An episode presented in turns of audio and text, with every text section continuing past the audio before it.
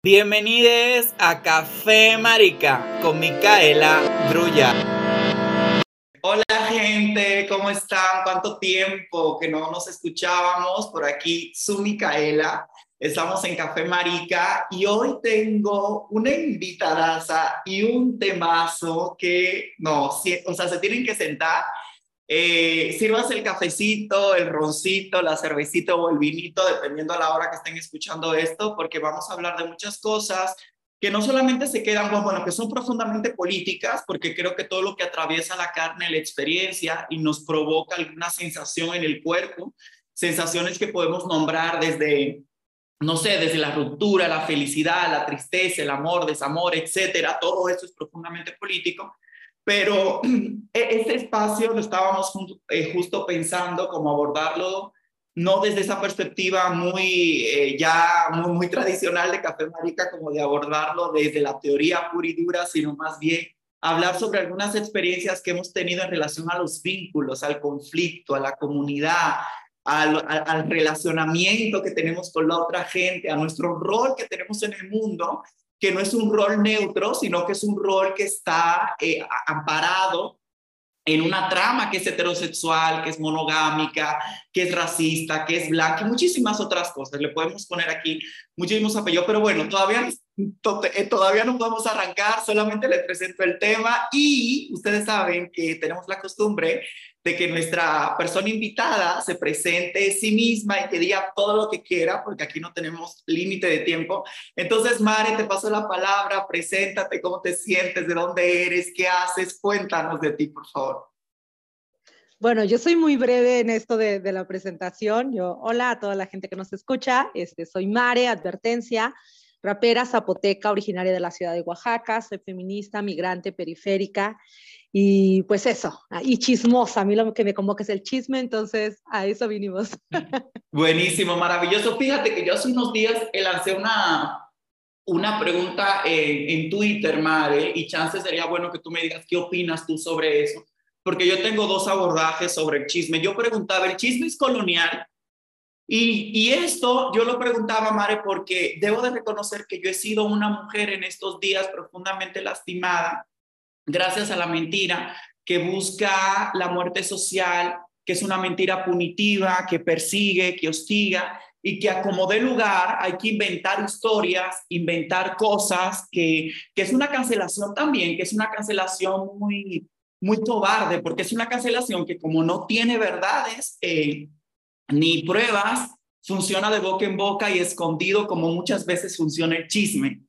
Entonces, a veces cuando habilitas un canal del anonimato para saber ciertas cosas, te das cuenta que hay una cancelación, que hay un chisme rodando, que va operando, que busca callar la voz incómoda, que en este caso no quiero yo decir que soy la voz más incómoda, pero que en este caso me ha tocado a mí. Pero al mismo tiempo me encuentro yo con la disyuntiva porque yo recuerdo que mi familia, mis tías, mi mamá, cuando nos, bueno, cuando ellas se reunían en la cocina, entendiendo la cocina también como un lugar súper político, de politicidad, ¿no? Que crea muchos vínculos, relaciones entre las tías, entre la, etcétera.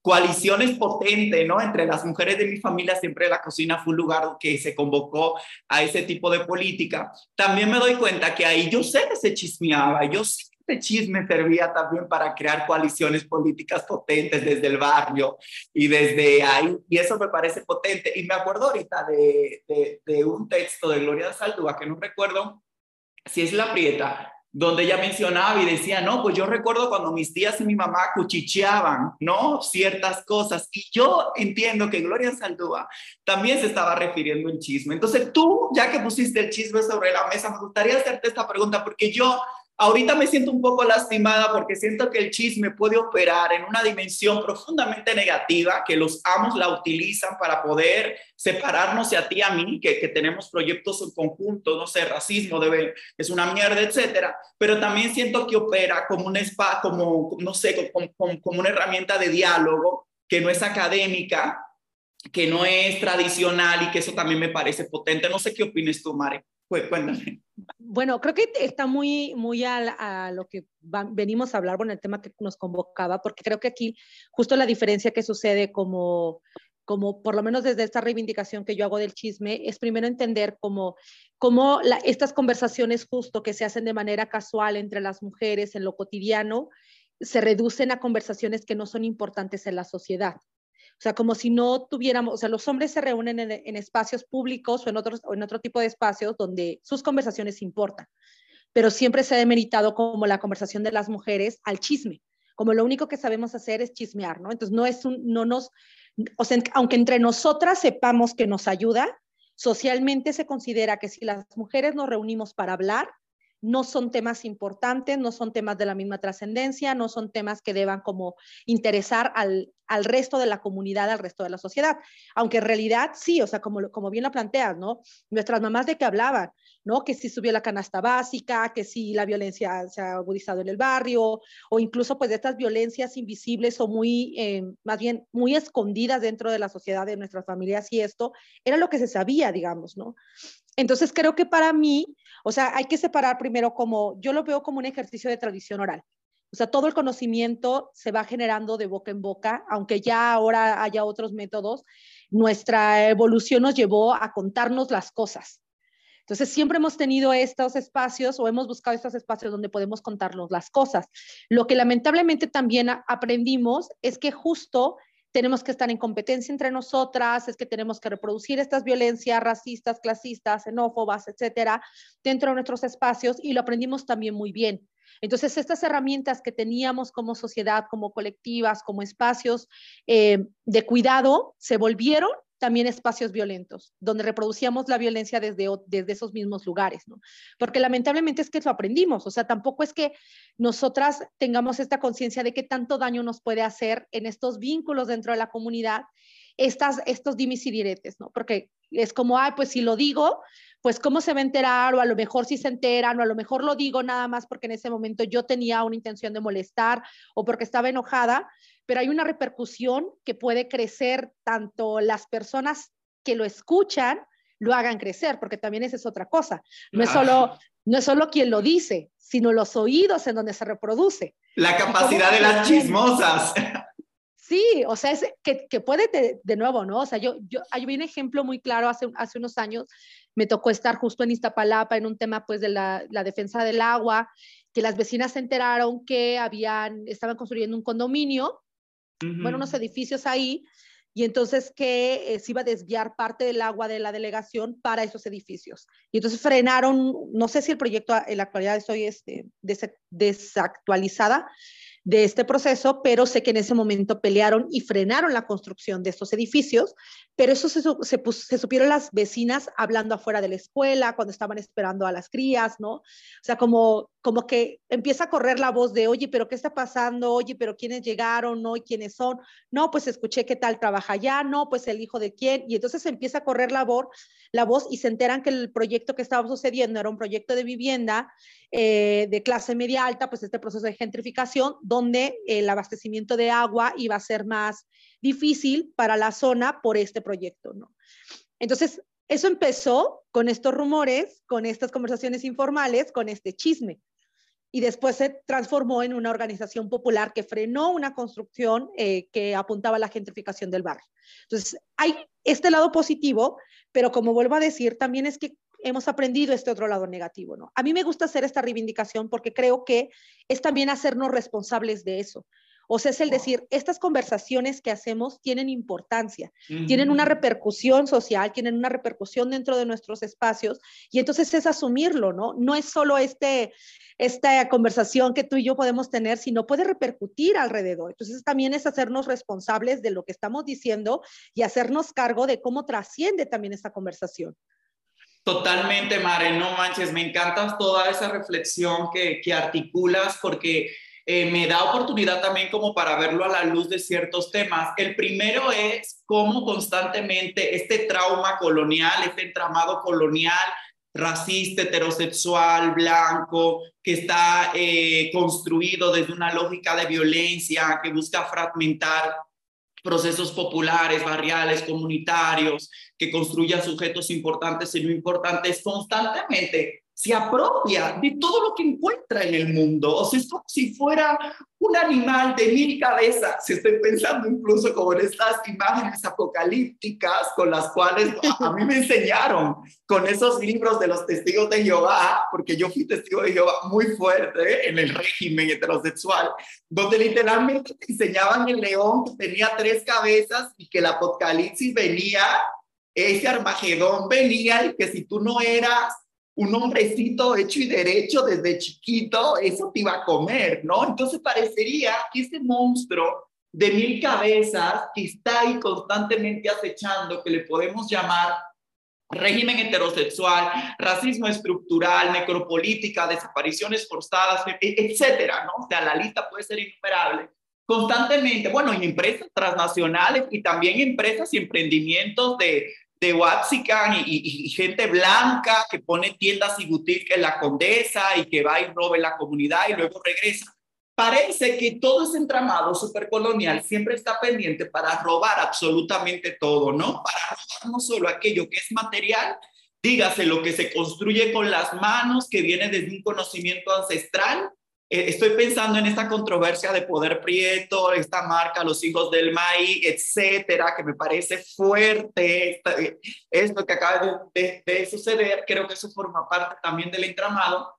Pero lo que quiero decir es que todo ese entramado y esa matriz de dominación siempre está muy pendiente para robar y captar todo. ¿No? Que también entra mucho en esta lógica como de la representación superficial, que no mueve las estructuras ni hace una crítica para que las estructuras de dominación y opresión se muevan, sino más bien que lo pone, que le lava la carita en lógica de tokenismo y ahí se queda. Entonces parecería que eso que tú desarrollas tan bien, Mari, que me encanta, me, me, me convenciste de cómo el chisme puede ser, cómo el chisme, claro que es un lugar profundamente político de articulación, de lucha y de diálogo, porque la academia y esos espacios formales, uno no tiene acceso a esos espacios. Mi mamá no tiene acceso, imagínate, mi mamá llegó como a segundo de secundaria. Mi mamá nunca tiene una voz ni un lugar de iniciación para hablar en un espacio que es audible, nunca va a llegar ahí. Y los espacios que tiene mi mamá para politizarse, para hablar, para que su voz sea escuchada, incluso para pensar en sus interlocutoras, que era la vecina Agripina, mis tías, el chisme, y era esos espacios que son considerados no importantes. Y eso me lleva a pensar, primero esa parte, ¿no? Cómo el sistema capta todo y en vez de entender el chisme como un espacio reivindicativo para poder hablar, o sea, el hecho de hablar, el hecho de que el subalterno, la subalterna, la prieta, la india, la negra pueda hablar, y es un hecho revolucionario en el mundo colonial. Yo creo que el chisme, o sea, pone eso sobre la mesa y me encanta.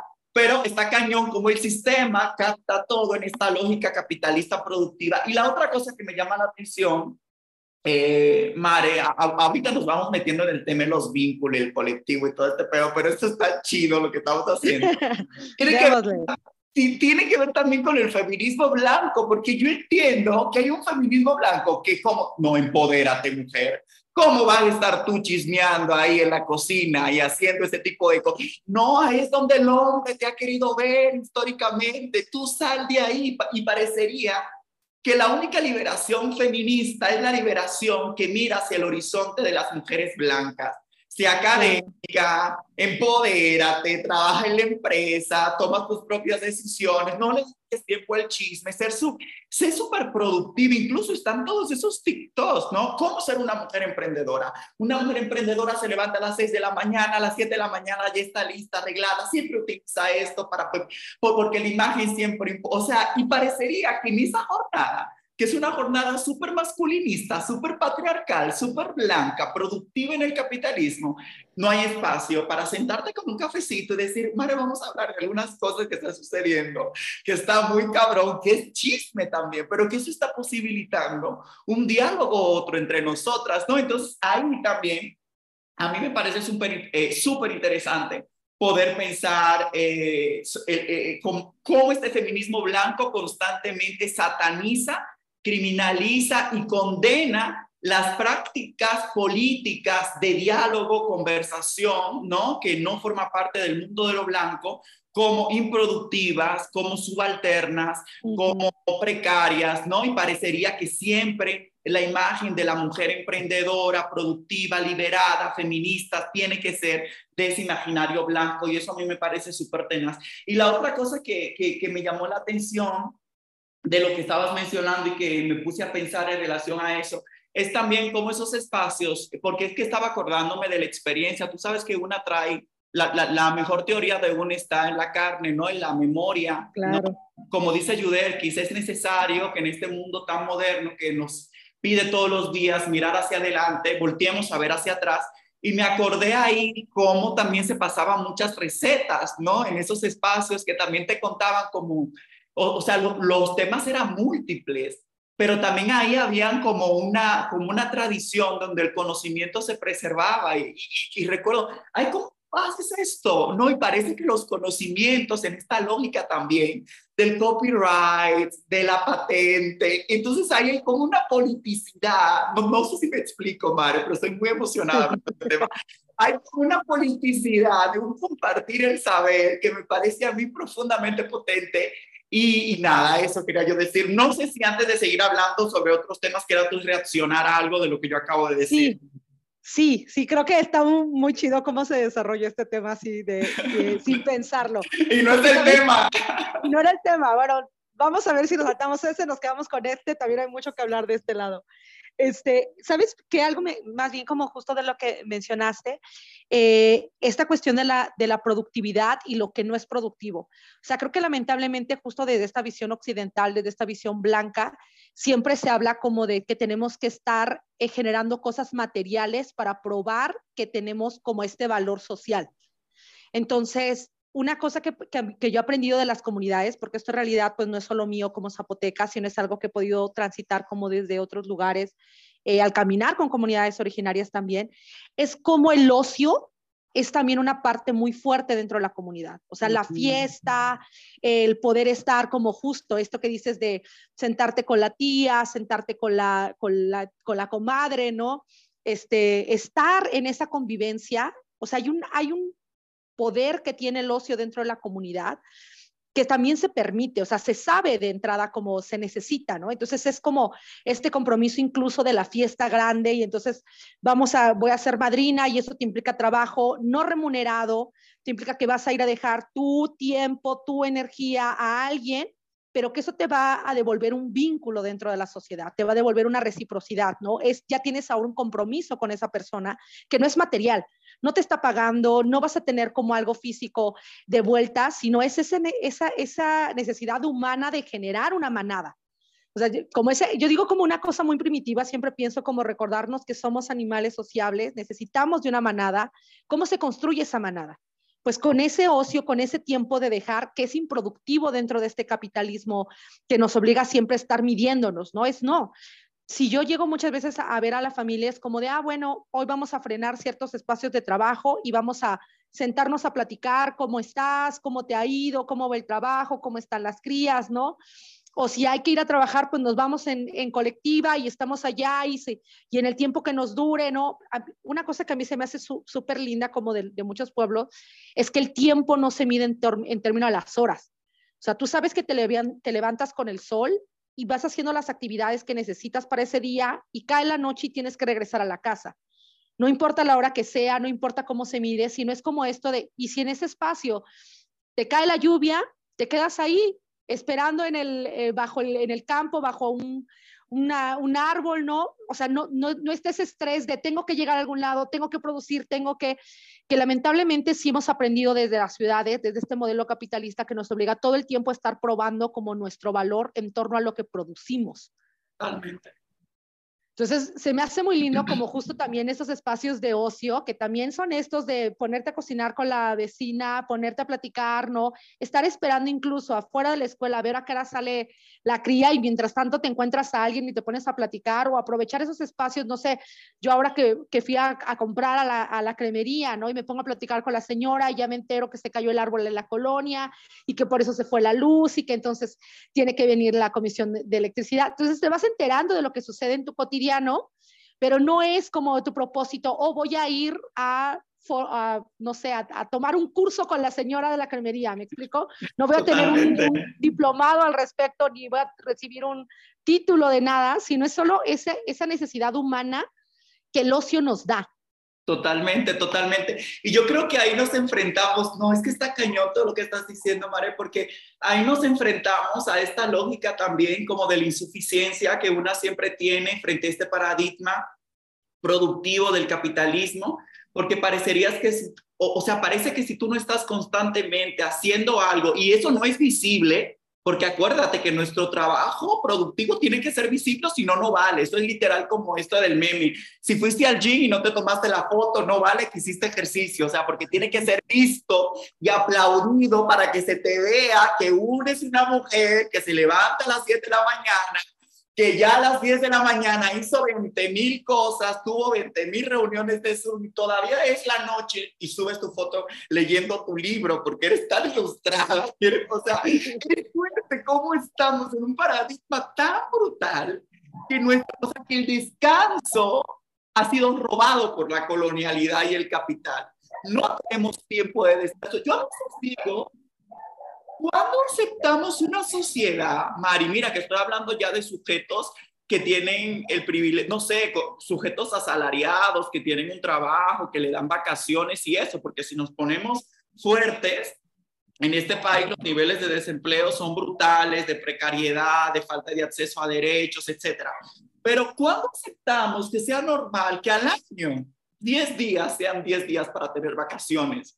En, un tiempo de 365 días. Es que si, si tú no piensas con tranquilidad, no es lógico. O sea, literalmente es una maquinaria. O sea, es una maquinaria explotación, donde o sea, el descanso, el ocio está completamente condenado. Y yo creo que eso es una estrategia de la colonialidad y del capitalismo, que el capitalismo también es colonial. Desde ahí se rastrea para poder distraernos, Mare, del proyecto político que tú y yo queremos construir, que va justamente para tener una vida vivible, que como tú bien mencionas, no es algo que nosotras nos estamos inventando, sino que es conocimiento ancestral, indígena, afroindígena, negro, que la gente tenía una comunidad. Yo me acuerdo cuando mi mamá, o sea, mi mamá se levantaba en la mañana, que hacía el desayuno, que hacía cosas. Desde que eran las 4 de la tarde, ya era así, ay, bueno, me voy a sentar con la vecina, porque allá, desde que tú te levantas, tú, abres la puerta de la casa, la gente va, te pide agua, si tiene hambre, le das un plato de comida, tú abres la puerta de la casa y la puerta de la casa está abierta todo el tiempo. Y tú hiciste tus cosas en la mañana y parte de la tarde, a las 4 y a las 5 tú sacabas tu silla plástica y te sentabas al frente y las vecinas se reunían y hablaban.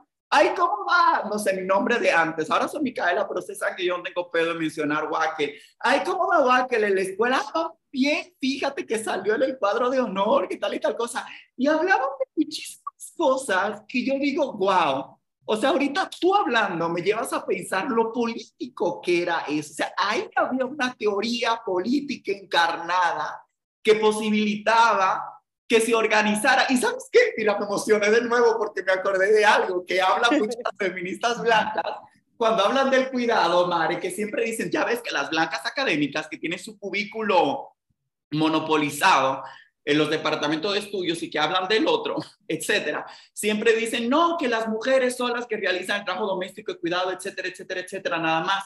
Y eso en los barrios funciona de una manera diferente porque el cuidado es colectivo y no solamente lo hace la vecina, sino también el vecino. Porque cuántas veces, Mario, a mí me dejaron y a mis hermanos me dejaron con la vecina. Pero ese vínculo de cuidado colectivo en el barrio solamente se daba por ese chisme de todos los días, por ese diálogo. O sea, y, a, la vecina, que, me acuerdo el nombre, que era muy cercana a nosotras, que se llamaba Agripina, le decía, ay Agripina, me, o sea, no, mi, mamá nos dejaba ir cuando mi mamá se iba a comprar cosas, porque mi mamá tenía un negocito, vendía cosas como de papelería, fantasía, detergentes, como, ya sabes, como una mini tiendita y cuando se iba todo el día mi mamá a comprar mercancía, nos dejaba ahí y también en otras ocasiones, cuando estábamos más chiquites, que no podíamos ir a la que, que, que, que, no nos podían recoger a la escuela, también, como iban a recoger a la compañerita del frente, vecina, me haces el favor y me recoges a Walker, ¿sabes? Como que había esa complicidad y también una crece y también una cuida y una recoge en la escuela y una vez se quedaba con los chiquitos porque también, a ver, seamos cera, en esta lógica de feministas blancas que, que, que si te descuidas te dicen aborta, ¿no? Porque también ahí en, esta, en, en este debate del aborto hay un racismo brutal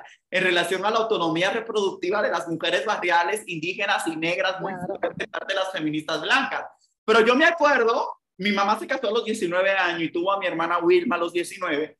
Y yo me acuerdo que también las, las muchachas y los muchachos tenían hijos jóvenes, ¿no? Y cuando uno estaba medio adolescente, que teníamos 14, 15, y, que había la, la, muchachita que era hija de la vecina y que esa tenía 19, 18, 20 y que ya tuvo su primer bebé, llegó un momento donde una tenía que acuerpar también eso, porque hay una confianza Mare, tan grande que hasta con la que tú jugabas, que ya tiene un niño, un niñe, llegó un momento donde yo lo cuidé por algunas horas, algún momento, porque necesitaba hacer una diligencia y que era tu compañera con la que jugabas en la infancia.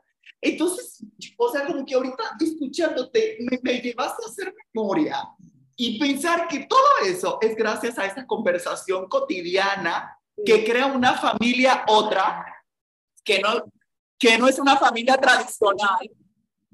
Este programa es en vivo por si escuchan ruidos, que, es, que no es una familia tradicional de esa hombre y mujer empoderada que sale a trabajar, sino que, que, que, el barrio, la comunidad y ese diálogo constante que le podemos llamar chisme es su familia también. No sé, Mare, si quieres decir algo de eso. Uy, muchas cosas. Es que justo escuchándote, claro que tenemos historias comunes. O sea, yo, mucho parto porque yo vengo de una comunidad zapoteca, o sea, soy de un pueblo originario. Entonces siempre ha habido como muchas cosas que yo sé que vienen de ahí. O sea, yo sé que ciertas, ah, como la cercanía con la familia, ¿no? Incluso un tema que muchas veces eh, yo aterrizo es esto como, o sea, como la red de apoyo se ve primero en esa familia no elegida, o sea, eh, con esta familia que, de sangre, pero como a diferentes niveles, no solo tu familia nuclear, sino hermanos eh, de la mamá, no hermanas, hermanes, este, tías, tíes, este, más, gente más allá. Y entonces de repente nuestra familia, o sea, yo llego al pueblo y es como a todo el mundo saludas, a todo el mundo le dices tía, tío, tía, a todo el mundo le muestras respeto porque de alguna forma tienen un vínculo de, de cercanía consanguínea. Pero además, porque el, hecho de, cuando nombramos la comunidad son esos lazos, esa red de apoyo. O sea, justo, ¿no?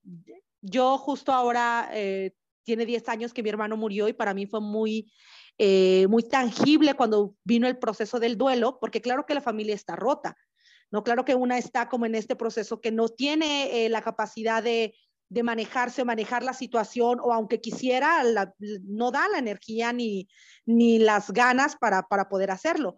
Y hay un acuerpamiento alrededor de mucha familia, de muchas amistades, de mucha gente conocida, incluso gente con la que cruzaste la calle alguna vez que no va a ser tu amiga o esto, pero que vienen a darte el pésame o llega la vecina con un kilo de arroz o llega el, tío a decir yo cocino, ¿no? Para mí esa, clase de cosas que justo generan un, tema de lo que llamamos dentro de, los zapoteca como la guelaguetza, la gozona, la guesa, el tequio, la reciprocidad. Sea, en, el momento que tú me ayudas en algo, yo ya te debo algo a ti. Pero no es porque sea que tú me lo vas a exigir, sino porque es así como se construye ese vínculo. No es como de, yo veo lo humano en ti y entonces esa humanidad me regresa también a que entonces yo voy a hacer algo por ti en algún momento. Responsabilidad en las relaciones, ¿no? Sí, completamente. Y creo que también, o sea, ahora pensaba como también que se ve justo desde la crianza, que es algo que a mí me ha chocado mucho, como justo desde este feminismo blanco y en general como de, como este adultocentrismo, cómo se ve ahora como de, primero que las infancias solo le pertenecen a la pareja que les procreó, ¿no? O que justo en, esa, en ese sentido de pertenencia desde de, de ahí, entonces, nadie más se debería hacer cargo de esa infancia que esas personas que decidieron procrear o que procrearon sin haberlo este, planeado. ¿no? Pero entonces para mí es como, no, o sea, justo crecemos en, estas, en estos colectivos, en estas colectividades donde alguien se hizo cargo de mí en algún momento, que no era mi mamá. Mi mamá fue, fue eh, madre sola porque mi papá falleció cuando yo tenía cinco años. Entonces ella se quedó con tres crías. Claro que no podía hacerlo sola, volver al campo laboral, volver a tener que levantarse a sí misma porque cayó también en un tema de depresión no diagnosticada. Entonces sí tuvimos una red alrededor que fueron mis tías, que fueron vecinas, que fueron amistades de la familia, que estaban ahí para, para ayudarnos a cuidarnos, ¿no? Y que eso hizo que nosotras ahora seamos eh, pues adultas funcionales y que tengamos como pues una, un, un, no sé, como una mejor vida a la que tuvieron ellas, por decirlo de alguna manera. Y entonces creo que para mí también es como de, bueno, yo tengo que hacerme responsable por otras infancias. O sea, como a, mí me tocó ver cómo la, la, crianza no se tiene que hacer tampoco desde un núcleo de dos personas, sino cómo mientras más personas haya alrededor, ese vínculo se fortalece. La persona que está en ese proceso de crianza tiene mucho más conocimiento, pero también se hace más empático y em, empática, empátique a, al entorno y a su red de apoyo. O sea, creo que para mí por lo menos sí es un tema que no está discusión, o sea, yo no, yo no tengo ningún problema con las infancias, aunque no quiero maternar. Y justo, para mí si en algún momento es como de, si me piden que ayude a cuidar a alguien, pues ayudo, porque sé lo difícil que es esa crianza, esa crianza como en, ese, en, en esa soledad, porque no es ni siquiera a veces que no esté como, la, como la, la, gente físicamente, sino que se le deja el cargo, pues muchas veces solamente a la mamá, ¿no? Y que ella cuide, que ella atienda y que ella, y, y entonces como, como queremos personas sanas, eh, felices, que tengan posibilidades de desarrollo y que tengan este tacto emocional y que puedan tener capacidades y como, eh, como socioemocionales, si les dejamos en solitario con una persona que está como ya cargando con un montón de trabajos y de responsabilidades y de violencias y de... entonces es como, no, qué bueno que hay más gente alrededor, por lo menos para mí fue así, ¿no? Qué bueno que yo aprendí de mucha gente y tuve tantas, como tantas voces que me enseñaron y tantas tantos referentes en mi, en mi entorno que me hacen ahora poder decir, yo quiero ser también ese referente para otras infancias, ¿no? Yo quiero ser también parte de esa red de apoyo y que, que justo, sí, o sea, es este, estos vínculos que trascienden a la familia, que trascienden incluso como a estas elecciones, muchas veces pues nos toca vivir alrededor con gente que no elegimos, pero pues la necesidad nos hace tener que apoyarnos y qué mejor que se generen esos vínculos y estos apoyos y estas redes. Y tampoco pintemos todo color de rosa porque no es así, pero pues vamos lidiando también con eso, ¿no? Hay mucho conflicto, hay mucho conflicto porque como somos muchísimas y la vecina te cuida y fulanita y fulanita, hay muchos conflictos. Yo recuerdo que antes, o sea, yo recuerdo que yo tenía que respetar a la gente, a, la vecina, al vecino, a, o sea, así respetarlo como si fueran mis papás, mis mamás. Mare, porque eran también autoridades y ahí sucedían también muchísimas cosas que pueden ser también problemáticas y que hay conflictos también, pero me parece a mí súper potente y todo esto me da, ay no, definitivamente nos desviamos del tema, pero eso está maravilloso y yo voy a seguir porque yo tengo otras cosas que decir sobre esto. Porque sabes de qué me estoy acordando, porque justamente creo que hay que entender cómo los dispositivos políticos e institucionales de esta matriz de opresión y de dominación basadas en la heterosexualidad, en el patriarcado blanco, en el racismo, en la construcción de sujetos que están hechos para ser explotables y otros para disfrutar de los privilegios que da todo ese sistema, justamente tiene que ver con esta idea occidental de familia, que es una idea occidental no solamente heterosexual, sino binaria, eh, complementada y que es completamente cristianocéntrica de Adán y Eva, ¿no? Para eso fue creada eh, eh, eh, constituida por un hombre cis, una mujer cis y que tiene sus hijos y que nadie más se puede meter. Pero hay que recordar que eso no es fortuito, que eso no sale de la noche a la mañana, sino que es una construcción occidental, una construcción moderna para poder garantizar la materialidad del capital y la herencia del capital, ¿no? O sea, es que, ah, es que si tú y yo, si tú y yo no, no, no es el territorio, que mira, Mare, esto está fuerte, porque esto no solamente se queda en la familia, eso lo podemos llevar al colectivo político que conformamos, eso lo podemos llevar a las relaciones monógamas que tenemos muchas veces que son súper tóxicas y súper patriarcales, o sea, lo podemos llevar a mucho, pero siempre la lógica de propiedad, esto es mío, este es mi feminismo, este es mi sujeto, tú eres mío, o sea, todo eso siempre está tan presente porque es lo que permite la reproducción del capital y la transferencia del capital y de la propiedad. Y en consecuencia, a ti, tú te haces dueña, yo me hago dueña y como somos dueñas, ¿no? Ejercemos relaciones de jerarquía, de superioridad, de opresión, de privilegio sobre otros cuerpos y otras subjetividades, porque aquí hay que acordarnos de algo. Lo colectivo lo colectivo es una amenaza para el capitalismo y yo sé que también no hay que romantizar lo colectivo. Yo sé que hay un chingo de conflictos, que hay un chingo de pedos allá adentro, pero lo colectivo es entender que no es mío, desplazar la lógica individualista del centro y poner a un, a un sujeto complejo, múltiple, no en el centro, que es colectivo, que es dialógico, que es intercambio. Eso es una amenaza total para toda esta lógica organizativa del capital. Entonces, esta familia clásica, porque también es que estamos cansadas también de esas comedias románticas de la supermujer que se encarga de todo, que es empresaria, emprendedora, que tiene una marca, que saca mil cosas, que atiende a los hijos, etcétera, etcétera, etcétera. Porque eso es un se ve genial. Sí, eso es un ah, no, se ve maravillosa porque tiene el tiempo, ¿no? Porque eso es un mito de este feminismo blanco que habla de este mal empoderamiento, que me cague esa palabra, ¿no? Porque viene de allá, del norte global, de la blanquitud y te empodera, que entonces, que es muy fuerte, porque parecería que esa persona es una supermujer. No necesita a nadie, no necesita a nadie, nadie, ni la abuela, ni la... O a mí me criaron, yo me iba, yo como hasta los 12 años o 13 años, madre, yo me iba todo el verano, tres meses, a trabajar en el campo. Yo, yo a mí hasta me daban mis animales, yo tenía mi cabra, mi vaca, así cosas que me daba mi abuelo que estaban ahí, que luego era un trauma, porque luego yo llegaba una Navidad y decía, mi cerdito fulanito de tal, que, que, que, lo visité muchísimo por tres años seguidos, y luego el cerdito estaba en la mesa, que no escuché las, eh, las antiespecistas porque me cancelan, porque ya ven que, que también se pone una, en una superioridad moral y condena a las comunidades y al campo también. En fin, eso es otro tema.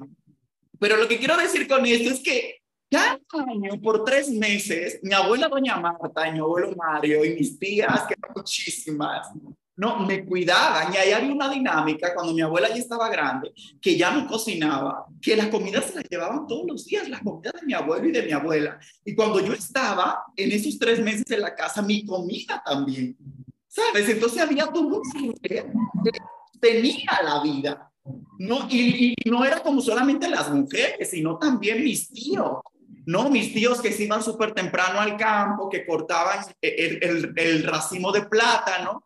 Entonces el mangú que yo me comí en la mañana o el mofongo que yo me comí en la mañana no era solamente que mi tía sacaba los plátanos de la nada, sino que mi tío fue desde temprano y buscó los plátanos, ¿sabes? Entonces ahí como todo una complicidad que me parece a mí súper bonita. Y la otra cosa que quiero decir, que tú me motivaste en relación a las infancias es también esta lógica adultocéntrica de entender la infancia como no sujetos de derecho, como sujetos no pensantes, como sujetos no políticos. Y eso me lleva a pensarlo, o sea, forman parte de la propiedad de, de los adultos que siempre toman decisiones y nuestras decisiones nunca eh, están puestas sobre la mesa. Y ahí también me quiero remitir a la experiencia, porque ahorita que está de moda esto de que las infancias trans no existen, las infancias maricas no existen.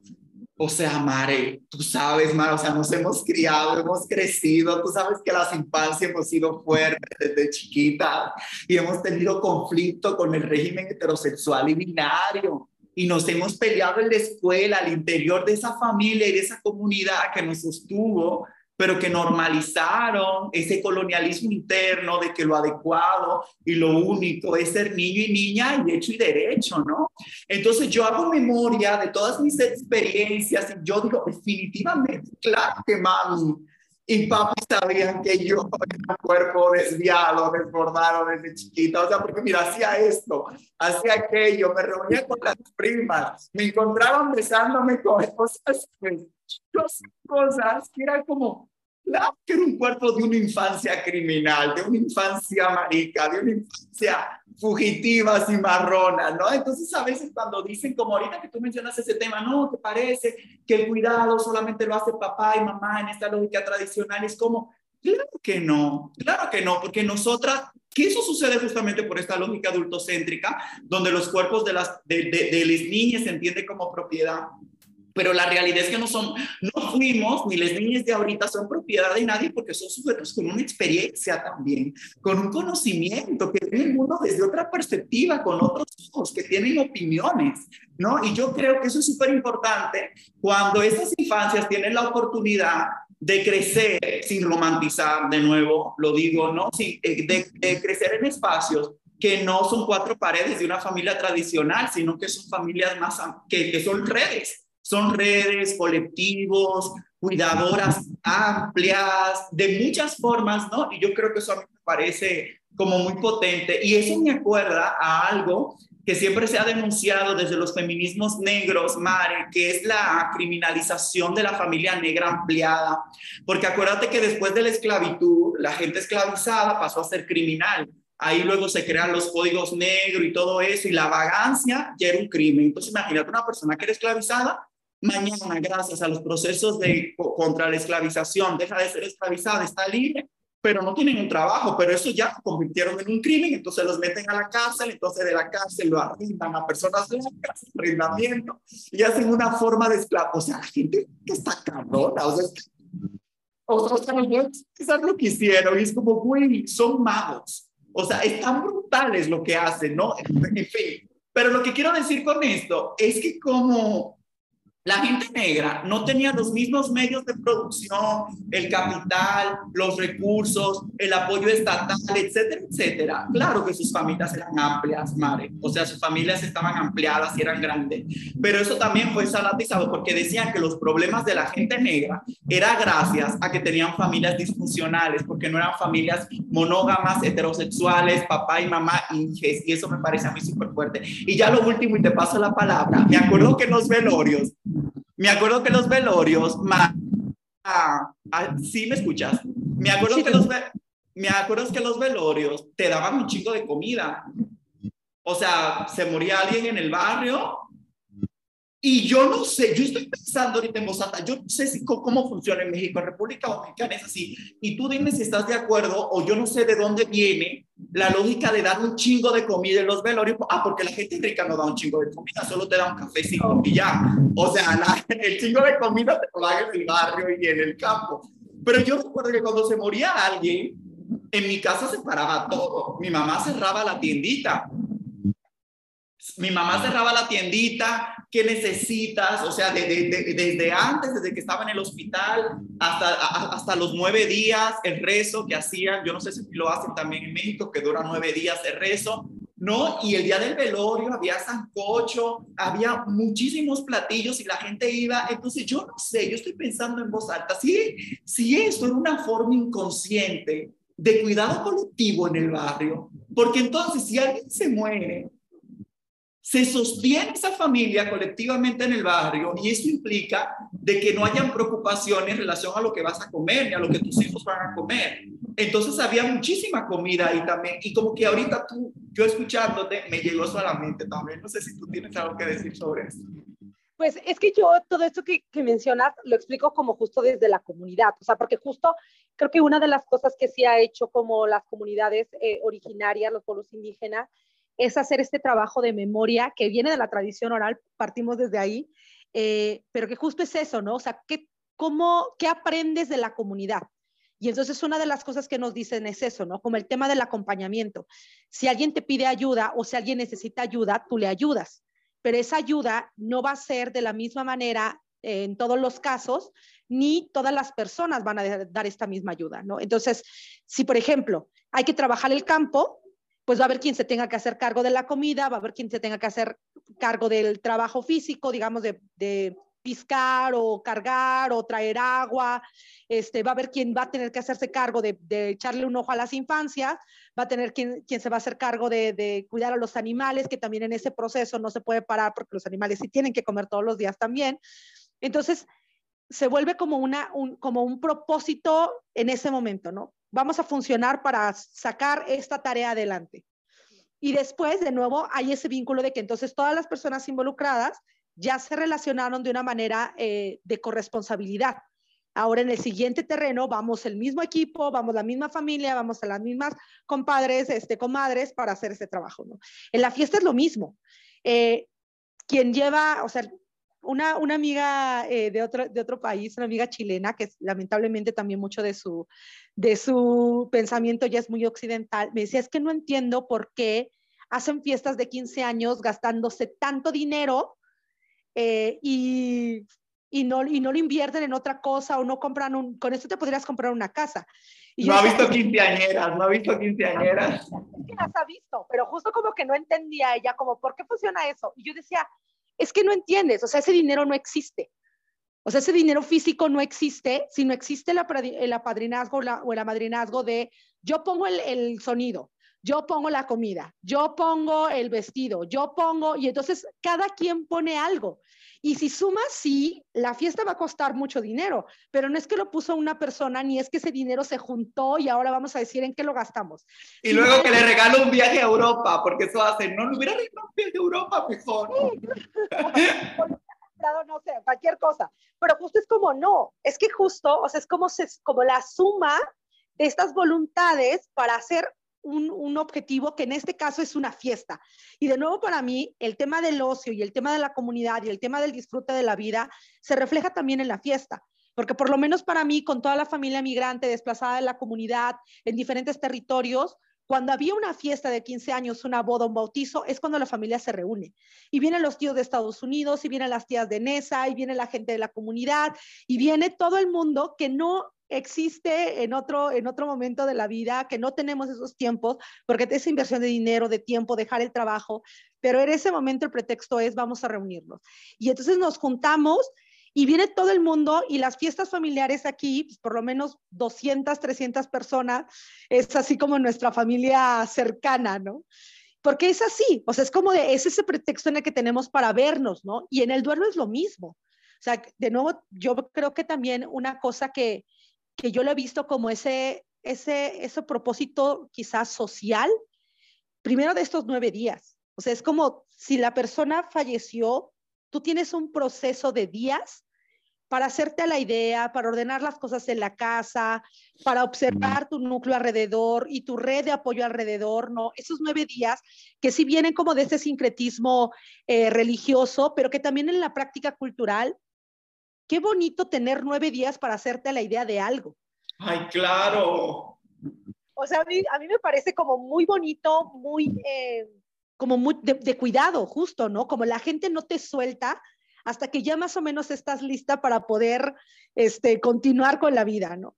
Y que creo que también otro, otra cosa que, que, también sucede, que lamentablemente pues es que también desde esta, desde esta blanquitud que, que se nos ha insertado en el cerebro, es pensar que como estos trabajos de cuidado que tienen que ver mucho con la cocina y la comida, no deberían existir o no debería o deberían erradicarse lo más posible. Y dentro de las comunidades es al contrario. O sea, ese trabajo que yo te estoy dando, esas horas en las que yo me quedé en la cocina preparando algo para ti, es una muestra del afecto que te tengo, de lo importante que tú eres en mi vida, de esta red que estamos formando, ¿no? Y lo digo también desde una experiencia personal, porque yo era una persona que se crió mucho desde como desde un rol masculino, porque al haber una ausencia masculina en mi familia, alguien tuvo que asumir el rol y por la edad y por las circunstancias fui yo.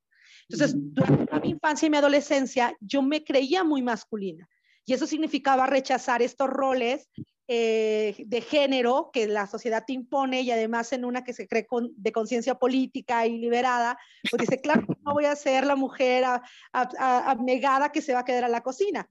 Hasta que cuando mi abuela llegó a su última etapa de vida, yo me di cuenta de algo. Cuando mi abuela muera, se van a ir sus recetas con ella, porque yo ya no las aprendí. ¡Qué fuerte! Y, eso significa justo un entendimiento del mundo, una relación con la comida, una relación con la familia. Yo sí me di a la tarea, no aprendí todas sus recetas, pero sí aprendí varias recetas cuando tuve esa conciencia de cuando mi abuela se vaya, una parte de mi vida se va a ir con ella. Una Ese espacio político de la cocina. Porque justo es que sí es un espacio político, es un espacio que te da identidad, es un espacio que te genera una red de apoyo, es un espacio donde se crea una fortaleza también cultural, para la comunidad zapoteca por lo menos, es ahí también desde donde estamos haciendo la resistencia, ¿no? Hasta la comunidad Entonces, para mí sí fue muy fuerte darme cuenta que si mi abuela moría sin yo aprender esas recetas, con ella maría mucho de nuestra, de nuestra cosmovisión zapoteca. Y entonces fue hacer esa tarea de, eh, de decirle, enséñeme, ¿no? Y de estar con ella en la cocina, un lugar que yo rechacé en otro momento de mi vida. Cuando ella murió, yo me quedé en la cocina, porque mi mamá, mis tías, que eran las hijas, claro que estaban llorando, claro que estaban en su proceso de duelo y nos tocó ser a las nietas, porque mayoritariamente mi familia somos mujeres, eh, tener que sostener la cocina. Y fue como las universitarias, ¿no? Las, este, las que lograron trascender, hacerse cargo de la cocina, como sabiendo que ese era nuestro lugar para sostener a nuestra comunidad en ese momento. ¡Wow! ¡Qué belleza, Mare! Es que, ¿sabes qué? O sea, yo tengo una pregunta ahorita que me surge en este paradigma de lo donde, ya sabes, el feminismo blanco todos los días te está diciendo, salte a la cocina, la cocina es un lugar de opresión para las mujeres. ¿Cómo se sostiene la cocina en este entramado colonial eh, protagonizado por un colonialismo discursivo, de un feminismo del emprendimiento individual, del empoderamiento individual de la mujer sin apellido a seca. ¿Cómo sostenemos ese espacio ahorita? Porque yo ahorita, o sea, gracias a lo que tú estás diciendo, yo estoy pensando, mi mamá me alimentó maravillosamente, mi mamá me alimentó toda mi vida maravillosamente y justo ahí eh, yo me estoy preguntando ahorita, eh, pues yo no sé, yo no sé cómo mi mamá hace el pollo guisado, que yo recuerdo que agarraba una cucharita, una, una cucharadita de azúcar eh, que quemada y la ponía, la quemaba en aceite y luego metía el pollo y luego, lo sacaba y luego le ponía otra cosa y luego lo metía de nuevo. O sea, había todo un procedimiento y yo no sé hacer eso. O sea, más o menos me acuerdo de cosas y ahorita mi pregunta sería es, ¿cómo sostenemos la cocina como un espacio profundamente político, donde a, donde a través del sabor, yo no sé si te ha pasado que, cuando regresas a tu casa, tú saboreas y comes y dices, Dios mío, cuánto extrañaba eso. Y eso es como un cúmulo de energía en tu cuerpo que te lleva a un lugar verdaderamente de liberación. Y eso fue hecho por unas manos concretas y gracias a un conocimiento situado un conocimiento localizado, pensando en las tercermundistas, ¿no? Que es ese espacio, esa cocina, y no solamente, y que también la cocina tiene un rostro, porque tú te ibas, o sea, la cocina en mi mamá, si una cocina de una casa en un barrio urbano, evidentemente la estufa y todo eso, pero luego cuando yo me voy al campo, yo soy de Samaná, en República Dominicana, de donde es mi papá, e, era el fogón, entonces estaba el fogón, y ese fogón, Mar, estaba prendido todo el día. O sea, lo ponían desde el café, luego ponían comida, luego desde la tarde ponían una cosa que nos comíamos en la noche y el fogón estaba vivo. O sea, el fuego estaba encendido y a veces parecería que estaba apagado, pero es mentira. Le ponían una maderita y tras que se prendía el fuego. No, entonces eso me parece, no sé, me, me, me llevaste a un lugar que no me esperaba y me parece eso tan político y tan brutal, muy fuerte, muy fuerte. Es que sabes que, o sea, yo creo que la fortuna que yo he podido tener eh, siendo zapoteca, pero también intencionando como mi, mi acción política, justo como lo decimos, eh, es, he caminado con muchos pueblos. O sea, yo he tenido la posibilidad de recorrer muchos, muchos pueblos originarios, muchos territorios, y creo que una constante que yo he aprendido es eso, ¿no? Cómo como si hay cosas que parecen invisibles o que no son justo de importancia dentro de la sociedad, que son sumamente poderosas para sostener una comunidad. O sea, justo el tema de la alimentación, por ejemplo, es algo que se ha peleado por mucho tiempo, ¿no? Yo ahora que empieza todo esto como en trend ya de lo orgánico y lo, este, lo vegano y que está muy bien poder comer más saludable, pero que implica también un tema de justicia alimentaria y de quién puede pagarlo y de en qué circunstancias puedes generarlo, yo pienso mucho en mi abuela. O sea, como mi gran referente dentro de la lucha de las mujeres va a ser ella siempre. A mí ella me enseñó a cocinar varias cosas que no tienen eh, carne, porque su economía no daba para eso y porque nosotras somos de montaña, que era un lugar poco accesible, entonces, a menos de que lo cazaras, no podías acceder a la carne. Entonces, mi abuela, muchas de sus recetas eran sin, sin nada de, de animal ella no le gustaban los tamales eh, con, manteca, que se han popularizado en muchos territorios y que se ha como estandarizado, creo, dentro de, la cocina, por ejemplo, mexicana, es como el tamal lleva manteca. Mi abuela odiaba ese sabor. Y entonces para ella era como, si alguien, por ejemplo, mi mamá o mis tías querían eso, hacía una parte para ellas y hacía sus tamales diferentes. Hacía sus platillos diferentes, sus caldos de, de solo hierbas y si querían al caldo con carne, lo hacía aparte, ¿no? Pero yo siempre como que aprendí eso y, por ejemplo, una tradición que yo, que yo, que yo me remonta también a lo, a lo que comentas es el tema del, del, Día de Muertos. Que en el Día de Muertos, pues hay como, como siempre el tema de la comida, por lo menos dentro de mi cultura, es un tema importante. Así como en la vida y en las fiestas existe, desde la creencia que van a venir nuestras ancestras, nuestros ancestros, vamos a tenerles la comida que, eh, con la que se alimentaban. Y entonces yo hasta el día de hoy siempre le hablo, tengo un, un, eh, tengo un a quien le digo como, cuando yo me muera, esto vas a poner en mi altar. Tamales de chepil con quesillo y eh, caldo de guías, que son guías de... Muy, muy rico y no lleva carne porque para mí son como justo estos, estos alimentos que me recuerdan a mi abuela, que me recuerdan al territorio del que fui desplazada, que me recuerdan como esa cercanía con la comunidad, de la que a veces una se siente lejana, porque yo soy primera generación zapoteca nacida en la ciudad. Y además pues en este justo constructo sumamente racista donde todo el tiempo te están eh, alejando de esa identidad y entonces donde incluso ya desde el indigenismo que se supone que iba a venir a ayudar a, los pueblos originarios pero que en realidad hace un checklist de qué tanto eres y te va repasando, ¿no? Si usas, si usas la, la indumentaria, si vives en el territorio, si hablas la lengua, si tu fenotipo es tal, si tus apellidos, y tal, tal, tal. Y después resulta que entonces ya no somos tanto como creíamos ¿no? Y eso nos va alejando de nuestras raíces. Y para mí creo que sí la comida ha sido algo en lo que me he podido aferrar y en lo que he podido encontrar esa, ese arraigo, porque sé que la comida que yo aprendí de mi abuela y que ella consumía no tiene nada que ver con otras cocinas de otros territorios, no tiene nada que ver, incluso aquí mismo en Oaxaca, en los valles centrales, se come de manera totalmente distinta.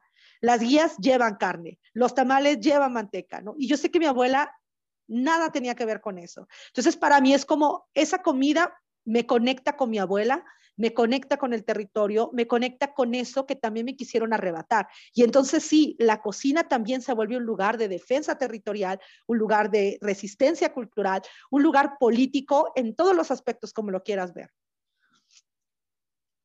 Ay, no, Mari, qué potente, Dios mío, totalmente. La cocina como un lugar de resistencia, un lugar político y de memoria central.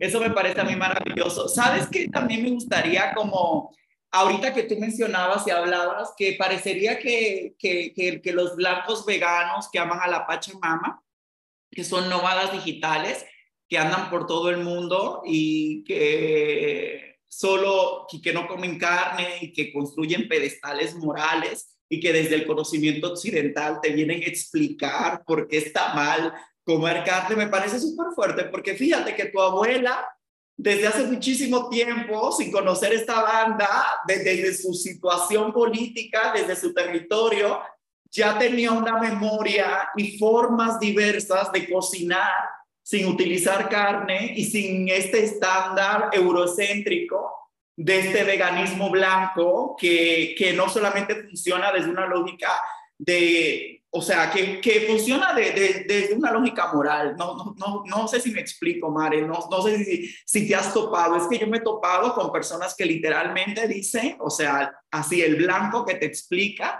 por qué eres un primitivo, porque estás haciendo esto, ¿no? Y que al mismo tiempo casi comparan a la persona negra indígena eh, con, con, con, el cerdo y, que a mí personalmente me parece súper racista porque lo hacen desde un lugar súper salvacionista y súper cristiano que me parece a mí tenaz, ¿no? Entonces también como eso que platicas tú del testimonio de tu abuela me lleva a pensar sobre eso.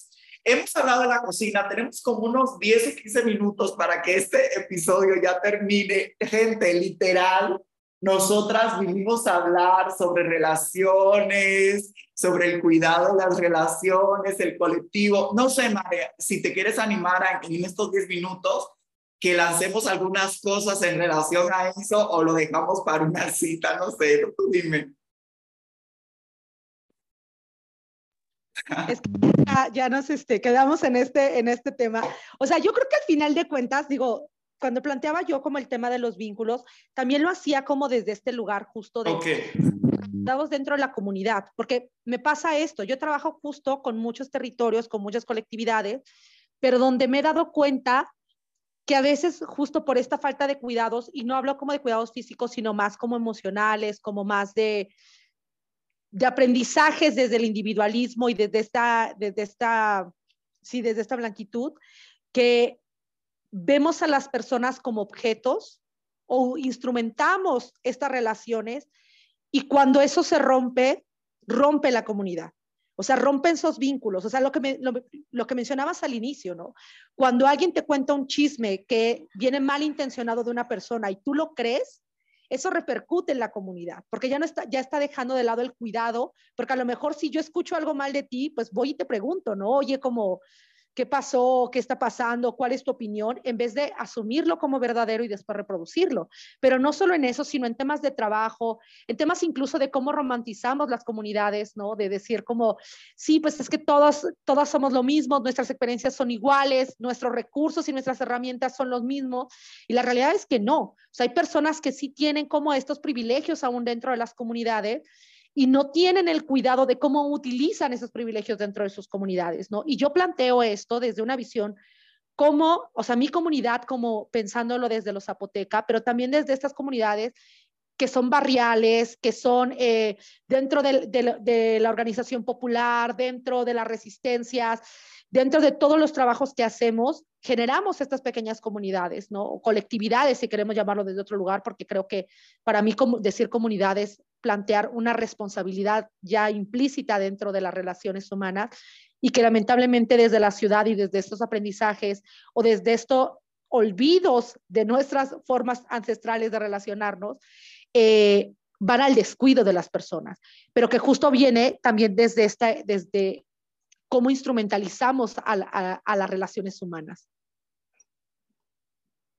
Sí, totalmente, totalmente. Y yo creo que ahí reproducimos mucho, Mare, esta lógica del juicio en lo estatal, donde uno es culpable, o sea, se supone que uno es inocente hasta demostrar lo contrario, pero en esta lógica de, de, del uso del derecho penal, del uso del aparato de justicia, que es completamente injusto en un país incluso como México, donde los niveles de impunidad son más del 90%, ¿no? Una tiene una defensa en cuanto una se tiene que defender porque el Estado te está acusando. No sé, el Ministerio Público, la Fiscalía te está acusando de algo, en consecuencia tú te tienes que defender, pero en realidad esa justicia es inexistente porque parece que este diálogo en el cual, que es un diálogo que, que, que, que no ve otras alternativas de resolver el conflicto, de abordar un tema, ¿no? E, es como súper punitivo y súper cancelador y ahí se dejan de ver muchísimos cuidados porque al final esta sociedad, al estar inscrita en una lógica del capital y de la individualización de los conflictos, donde los conflictos y los temas no se ven como herencias coloniales que tienen un campo estructural, sino se ven como algo individual, tú eres yo soy la responsable de esto que acaba de suceder y no se ven como todas las relaciones complejas que están alrededor de una situación compleja, es lo que hace distraer, ¿no? ¿Cómo, cómo se puede resolver un tema? Porque al final parecería que con castigar matar moralmente o encerrar en una cárcel o lo que sea a un individuo, ¿no? Que forma parte de, un vínculo, de, de, un conjunto de relaciones, de una comunidad, de una sociedad, como le queramos llamar, ¿no? Parecería que encerrarlo ahí ya se resuelven estos problemas eso a mí me parece súper fuerte porque yo creo que es una forma de no cuidado y no solamente no se está cuidando esta persona, sino que también se está desvirtuando todo eso.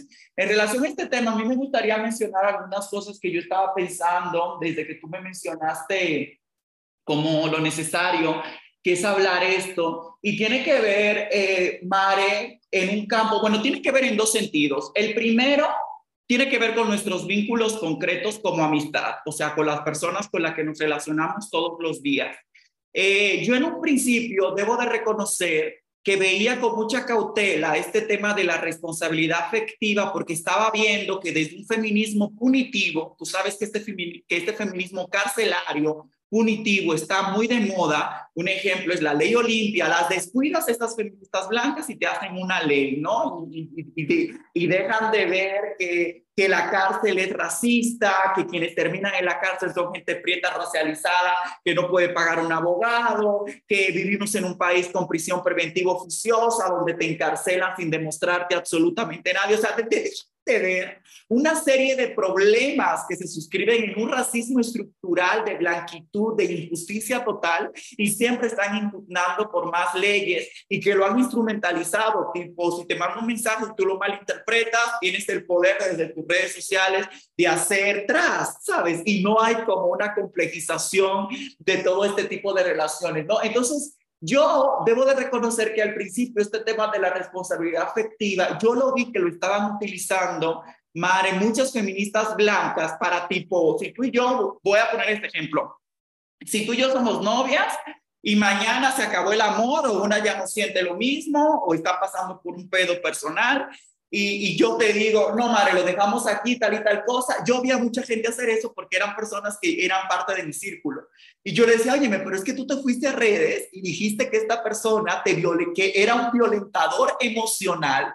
Fíjate los conceptos y las categorías que construyen en lógica muy de, de casi la figura en el código penal, violentador emocional que era un violentador emocional. Y lo que estás pidiendo es que yo tenga que hablar a fulanito y a mí consta que ustedes tenían pedos de parejas, un día te dijo que ya no quería seguir contigo y yo sé que el corazón roto es una mierda y duele muchísimo, yo tengo uno roto desde el 2019 y lo sigo trabajando, pero yo no sé si la respuesta es el paradón de las redes sociales para romper todos los vínculos y todas las relaciones de esta persona que nunca te agredió físicamente, que nunca te insultó de esta forma, que nunca hizo esto, que lo único que hizo es que ya no quería seguir en esta relación. Entonces yo vi, Mare, cómo se estaba instrumentalizando un tema de responsabilidad afectiva para llevarlo a un campo punitivo.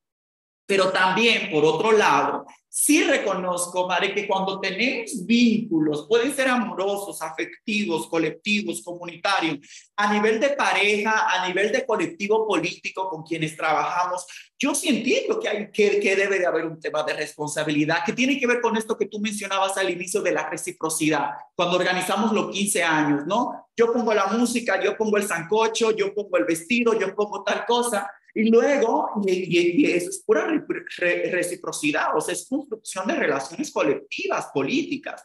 Entonces, yo también estoy de acuerdo que cuando una persona pone sus afectos, o sea, no sé cómo explicar esto sin que suene punitivo, pero cuando una persona está poniendo afectos, está poniendo cosas para el bien común, conjunto del colectivo, de la pareja, etcétera, yo sé que aunque esa persona mañana ya no sienta lo mismo, deben de haber formas y modos de poder transitar y diligenciar la ruptura de esa relación y que ahí es donde puede haber como el cuidado, ¿no? ¿Cómo le voy a decir que no? ¿Cómo voy a parar esto hasta aquí sin dañar a esta persona? Y yo creo que ahí está.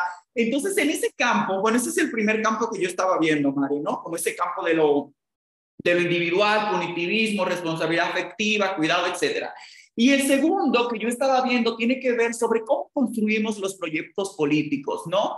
Cómo nos reunimos nosotras que somos indias, negras, migrantes, racializadas, estamos cansadas de este mundo de mierda y construimos un colectivo y, y tratamos de construir un proyecto político anticapitalista y todo eso y cómo muchas veces no podemos dejar a un lado ese yo europeo, individual, capitalista que llevamos adentro gracias a ese colonialismo interno, pensando en Silvia Rivera Cusicanqui, no ese colonialismo del protagonismo, de la individualización, ¿no? Y que Yubertis Espinosa tiene un texto que se llama Reverso de la herida, que ella menciona como esa sobre teoría también que podemos tener y, que puede ser como muy complejo. Y ahí y se plantea la pregunta, ¿cómo idear y cómo lidiar con las diferencias que tenemos nosotras a raíz del trauma y el dolor que cargamos?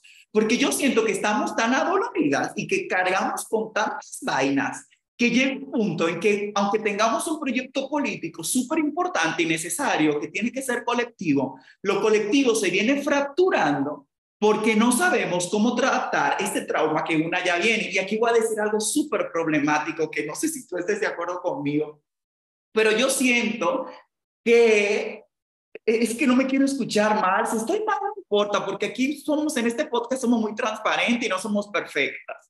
Pero yo siento Mare, que traemos algunos pedos, una muchos pedos, incluso solo dice muy fan, e, e, eso es muy fanoniano, que era psiquiatra, hablaba de la colonización, no solamente en términos como del, del robo de la tierra y el territorio, de la irrupción colonial, sino también que nos enfermaron porque nos traumatizaron, ¿no? Nos dijeron que éramos lo peor, o sea, deja tú, dijeron que no éramos humanas y nos esclavizaron, para que tengamos una idea. Entonces traemos un trauma súper vital que es un trauma que tenemos que trabajar, que yo no sé cómo, yo no sé si ese pedo de la terapia también puede ser muy blanco, muy occidental, ya ves que las blancas te mandan a tomar terapia, si la o sea, si te descuidan te mandan a tomar terapia, o yo no sé si eso se cura, bueno, no se cura, perdón, terrible ese término, si podemos abordar esta situación a través del diálogo, del chisme, si podemos utilizar el chisme para poder ir abordando esto y abrirnos y tratar como de, no sé cómo llamarlo, ¿no?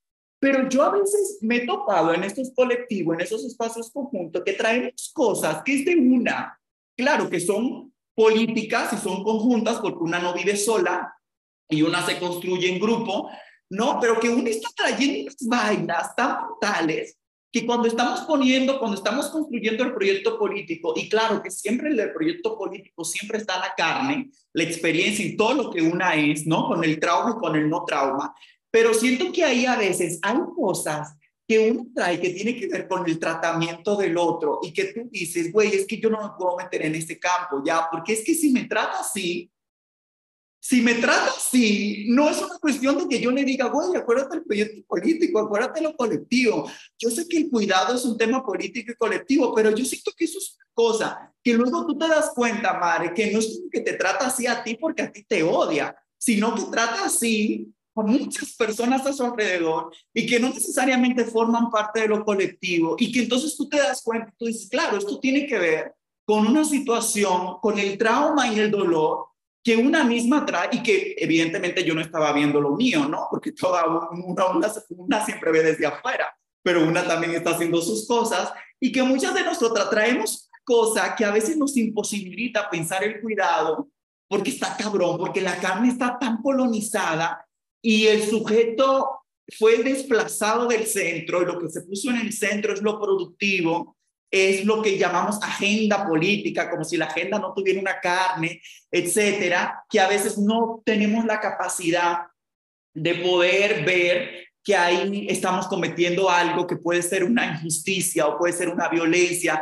o puede ser reproducir los modos en cómo el amo y la ama nos trataron en algún momento cuando estábamos en el conuco o en la plantación.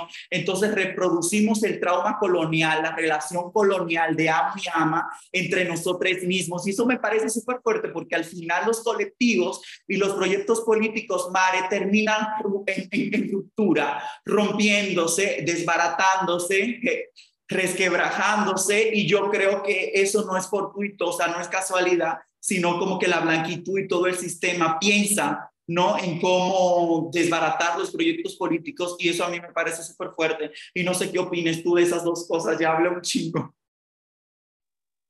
Te escucho, te escucho. Es que sí, es un, es un tema bastante complicado.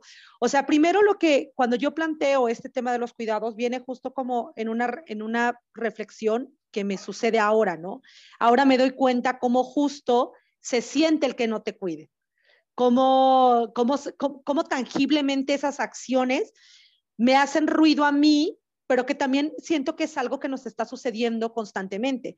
Entonces, no lo planteo como en un, en un sentido de que tengo una respuesta, sino de que es una pregunta abierta, como justo, ¿no? Esto no debemos esperar a que ya haya una ruptura, a que ya haya un conflicto, a que ya dejamos de trabajar en colectividad, sino si pretendemos hacer estos procesos de desaprender y de buscar otras formas de relacionarnos e incluso, ¿no? De, de nuestra propia búsqueda de sanación, que no va a ser individual, va a ser colectiva, es pensar cómo nos relacionamos en términos sí de esta reciprocidad que mencionas. O sea, como justo, es probable que vaya a haber un conflicto, porque somos personas que tenemos justo estas historias detrás, tenemos un montón de situaciones, tenemos muchas, muchas heridas abiertas, pero ¿de qué manera nos cuidamos para que yo, para que en colectividad, entre las personas que estamos, no nos hagamos más daño? O sea, yo sé que en este, en este momento hay muchas cosas que no he resuelto de mi vida. Lo que intento es poner límites a mí y al exterior para que estas cosas no me sigan haciendo daño a mí y al resto. Es complicado, sí, porque justo nunca hemos aprendido a que, primero, a observarnos a nosotras y, y darnos ese tiempo de ocio también, de pensar cómo me siento hoy, en qué estoy en mi vida, ¿no? O de dónde vienen estas heridas que a veces sentimos en el cuerpo. A veces hay un enojo que no sabemos de dónde viene. O hay ahí un dolor de cabeza y exactamente no sabemos de dónde lo originó. Porque no tenemos ese tiempo para pensar nuestra historia de vida. O sea, yo, yo a veces me cacho que estoy enojada y no sé exactamente de dónde provino y después me pongo a pensar y digo, claro, leí estas, estas noticias, platiqué con estas amigas sobre esto, ¿no? Ahora que empecé a hacer trabajo, por ejemplo, con el tema de desaparición, siento que me, que me ha afectado de una manera en la que me veo más triste que en otros momentos de mi vida, ¿no? Pero entonces me, me ha ayudado poder darme ese espacio a mí para escucharme, o sea, ¿de dónde se origina esto que yo tengo? Y entonces desde ahí es plantearme, si yo voy a trabajar con personas alrededor que no saben esta historia de vida mía, que no tienen por qué cargar con estos traumas que yo traigo, ni por qué hacerse cargo de mis heridas, es entonces también tener yo esa empatía y decir, les comunico o me hago cargo por fuera o les pido ayuda, porque creo que también eso es algo muy válido, ¿no? Como pedir ayuda y que lamentablemente también nos han enseñado justo en esto que, mencionabas al principio de ser la supermujer, que no podemos pedir ayuda, que no podemos quebrarnos, que no podemos tener, eh, que no podemos cambiar de opinión. Y creo que justo, o sea, cuando pretendemos las colectividades, sea dos personas, seamos tres, seamos una red enorme, es porque sabemos que en individual no podemos hacerlo solas, que hay algo que nos está haciendo falta, hay algo que necesitamos de retroalimentación, hay algo que dependemos de la otra persona y para mí de nuevo me gusta plantearlo como eso. Somos animales sociables, necesitamos de una manada. Desde las infancias incluso, si no tuviéramos todos esa red de cuidados alrededor, quizá no estaríamos hoy aquí. ¿No? Entonces, de entrada, sí somos dependientes de esa manada cómo nos relacionamos de esa manada, cómo nos volvemos empáticas con esa manada, cómo escuchamos también esa manada, porque no solo soy yo con mis problemas, sino soy yo con mis problemas lidiando con los problemas de esta otra colectividad que probablemente nos va a hacer entrar en conflicto. Y entonces es, primero, creo que perderle el miedo al conflicto, como eso sí lo tengo claro, como la confrontación es necesaria, el no pensar igual es necesario, el no estar de acuerdo muchas veces es necesario, pero que eso no signifique que va a haber una ruptura, sino el pretender que desde ahí, el, más bien el aprender que desde ahí podemos entonces saber qué necesitamos cambiar o qué necesitamos ceder o hasta dónde estamos dispuestas a ceder para poder seguir trabajando en colectividad. Por lo menos yo en realidad no tengo, no tengo respuestas como tan claras, las sigo cuestionando y las sigo trabajando porque creo que lo que no podemos hacer para mí es dejar eh, este tema de lado. O sea, es como justo, ¿no? Vamos resolviendo tanto en la inmediatez todo el tiempo, porque siempre va a haber una emergencia, siempre, siempre va a haber algo urgente, que dejamos de escucharnos, que dejamos de hablarnos, que dejamos de, de pensar y de sentirnos, ¿no? Como cómo estamos derrotas, cómo estamos en nuestros procesos actuales y que eso también tiene que ver con el cuidado, ¿no? Porque si yo llego a un nivel en el que mi enojo, mi tristeza llega a, a ¿cómo decirlo? Como a, a, no, a, no permitirme seguir haciéndome cargo de ciertas cosas o seguir con mis propios proyectos. Entonces ya es algo que no solamente lo estoy viendo yo, sino ya es algo que en la colectividad puede tener como una repercusión negativa o positiva. Eso también es algo que dependiendo qué colectividades formemos y qué personas estén involucradas en nuestras redes es lo que va a funcionar. No, no sé si me explico yo en realidad porque ahora le estoy como... No, maravilloso, Mare. Es que sabes qué, es que es complejo. Y aquí aprovecho justo para decir algo que yo, que, que yo aprendí mucho en estos procesos de, ya sabes, en escuelitas populares, aprendiendo de esta metodología de transformación positiva de conflictos. Y es justamente, yo rescato de eso, es que el conflicto no es algo negativo, el conflicto nos da la oportunidad para poner cuestiones que nos atraviesan y que son incómodas sobre la mesa. El conflicto es un cúmulo de energía que explota, pero que también depende mucho de una, de cómo va, de cómo queremos que explote. Si explota de que se acabó todo, muérete, cancelación total, cada quien por su lado, o explota para poner en la mesa los temas incómodos que, que, que, que, que no queríamos abordar durante mucho tiempo, pero que estaban ahí como una espinita y se pone sobre la mesa para poder hablarlos, por un lado, para poder reconstruir las cosas y seguir caminando juntas, pero ya teniendo estas como estas definiciones y estas claridades, o para decir, ¿sabes qué? Yo creo que es un poco complejo poder seguir juntas, pero lo hablamos, te respeto, me respetas y tratamos, o sea, lo que tú decías, que no hay una ruptura total, sino más bien un diálogo. Entonces yo creo que también, yo, es que sabes que pinche Colón tiene la culpa de todo, porque el colonialismo, la colonialidad nos ha robado la capacidad de diálogo, porque cuando llegaron aquí no, no, no dialogaron Mare, no llegaron dialogando, llegaron con espada desenvainada y asesinaron el 95% de la gente que estaba en esta tierra, que, que, que, mal le llamaron América. Entonces yo creo que, que, que eso es una herencia también, esta herencia de tenerle miedo a la confrontación, al diálogo, al afrontamiento de los traumas que tenemos en la carne, también es una herencia colonial y a mí me parece muy fuerte, ¿no?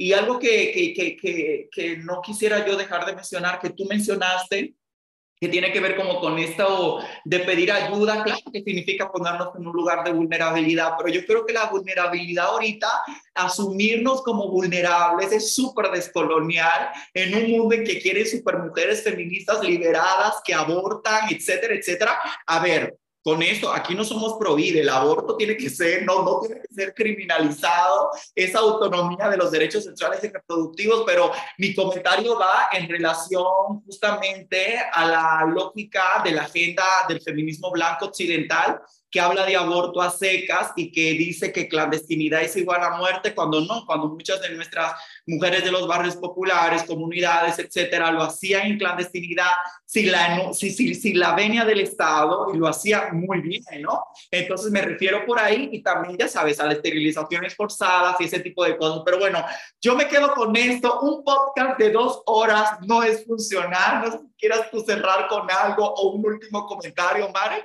pero yo hasta aquí lo dejo.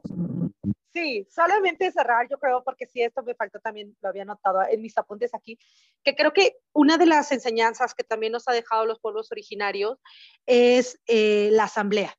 O sea, como esta cuestión de hablar. Y partimos de nuevo a esto, ¿no? Como estas conversaciones que, que pueden ser, como, como, bien, como bien mencionas, ¿no? Al conflicto, a la confrontación, a todo. Pero creo que, la, que la, una, una opción es eso, podernos hablar y ver qué sale de ahí, porque justo tampoco tenemos respuestas absolutas, tampoco es que una fórmula va a funcionar en todos los territorios, en todos los conflictos o en todos los momentos, pero si no lo hablamos, si no tenemos esa capacidad de, quererlo problematizar, de decirlo en voz alta, nada va a solucionarse, nada va a cambiar. Entonces creo que esa es una invitación abierta también a perderle el miedo a hablar y a escuchar, a escucharnos. Ojalá que así sea. y eso, ya. Ya, totalmente, totalmente. Siento, sí, totalmente. Yo creo que, que esos monólogos que hablan siempre desde arriba hacia abajo, desde un lugar determinado, justamente es muy blanco, este es el colonialismo discursivo de Occidente, del feminismo y de todas tus teorías, ¿no?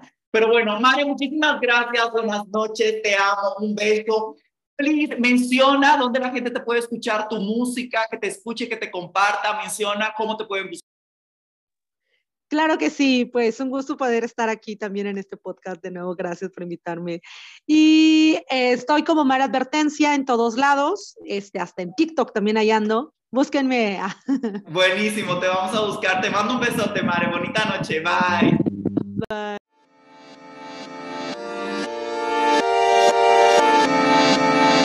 Por escucharme. Este podcast fue creado, producido por mí y el diseño es gracias a Saúl de León. Hasta la próxima.